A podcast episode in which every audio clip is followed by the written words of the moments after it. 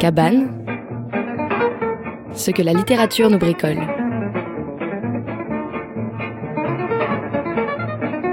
Votre chronique littéraire par Élodie Karaki. Dans la cabane de Marie-Hélène Lafont. Quand on connaît Marie-Hélène Lafont, on ne peut commencer la lecture d'un de ses livres sans guetter le premier coup d'éclat de sa langue. Nous voilà en pays familier, voilà que ça commence. Si elle affirme travailler à l'os, prendre garde à n'écrire rien de trop, elle n'en propose pas moins une langue d'une magnifique intensité. Cette intensité nous fait penser au travail de Georges Chiras, qui, grâce à son flash bricolé, nous sommes aux dernières années du XIXe siècle, prend en photo, la nuit dans la forêt, la splendeur furtive d'un lynx assis au bord de l'eau. Furtive, furtive parce que cette langue ne vous attend pas, il faut s'embarquer, la suivre dans ses ruptures et ses reprises. La phrase va par saccades, repart au galop alors qu'elle s'était immobilisée, comme sait faire tout bon cavalier. L'œuvre de Marie-Hélène Lafont est la preuve qu'il y a peut-être toujours, dans la beauté, quelque chose qui exagère. Alors c'est selon, où on se retrouve avec sur le visage le sourire de quelqu'un qui dit à quelqu'un d'autre T'exagères quand même. Ou on est ému. Prenez le début magistral de cette nouvelle qui s'appelle Le Corset et essayez de réfréner un sourire. Elle s'appelait Berthe. On ne s'appelle plus Berthe. Même en 1973 et à Saint-Flour, on ne s'appelait déjà plus Berthe. Qui s'appelait encore Berthe en 1973 Personne. On ne le fait plus. Et puis, prenez une page de Roland, une autre nouvelle de ce recueil intitulé Histoire. C'était tout. Il avait respiré là. Il n'y avait rien d'autre, rien à savoir, à comprendre de ce qui l'avait poussé à refuser, à s'en aller, à dire Vous ne m'avez pas su, je m'échappe, c'est trop de tout, qui pèse trop de rien, et je ne pousserai plus la neige des jours avec mon ventre. Marie-Hélène Lafont pratique peu les dialogues, mais sa langue résonne de paroles. Certains jours, on se dit même que c'est le plus beau de ses livres, comment les gens parlent, ce qu'ils disent toujours, à propos de la vie, la leur et celle des autres. Et c'est bref, bien sûr que c'est bref, la vie, qu'est-ce qu'on en sait?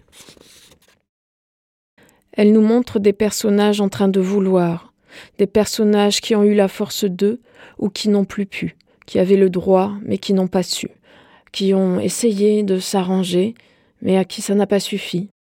C'est de ça dont se souviennent ces livres, ce qui déchire, dans des cœurs simples, la répétition des jours et l'éternité d'un paysage. Marie-Hélène Lafont pourrait faire sien le mot de Faulkner.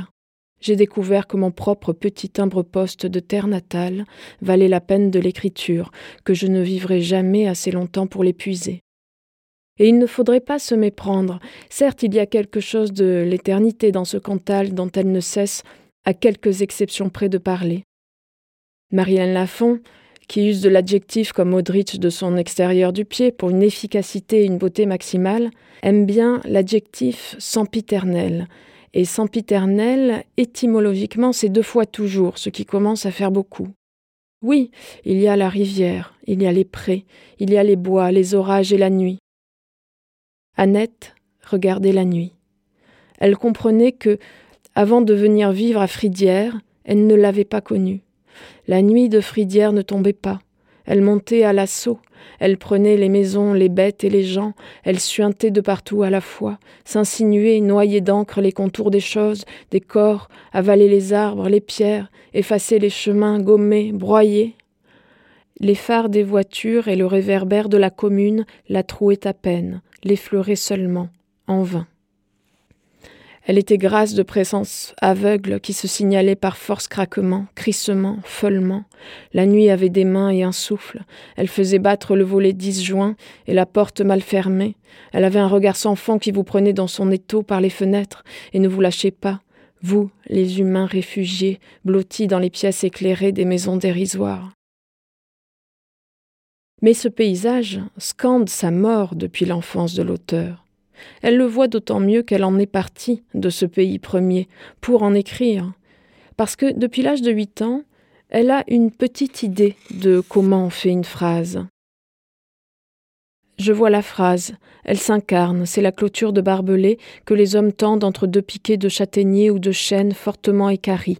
Les enfants sont là, ils aident, ils assistent, ils fournissent le marteau, les tenailles, les crampillons, ils portent, ils transportent, ils galopent.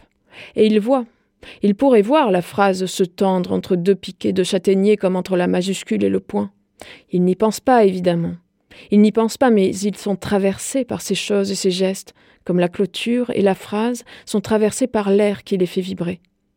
Les enfants sont traversés, nourris, tissés, mais après on s'étonne. Personne ne parle d'écriture comme Marie-Hélène Lafont. C'est la dernière chose que l'on veut dire. Il suffit de lire ce petit livre qui s'appelle Chantier. Et il peut arriver qu'au détour d'une page où elle évoque le temps du conditionnel, vous vous retrouviez les larmes aux yeux, quand je vous dis qu'elle exagère. Les livres de Marie-Hélène Lafont sont publiés aux éditions Bûcher-Chastel.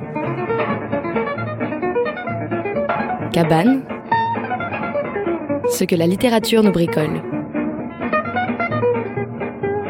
Votre chronique littéraire par Elodie Karaki.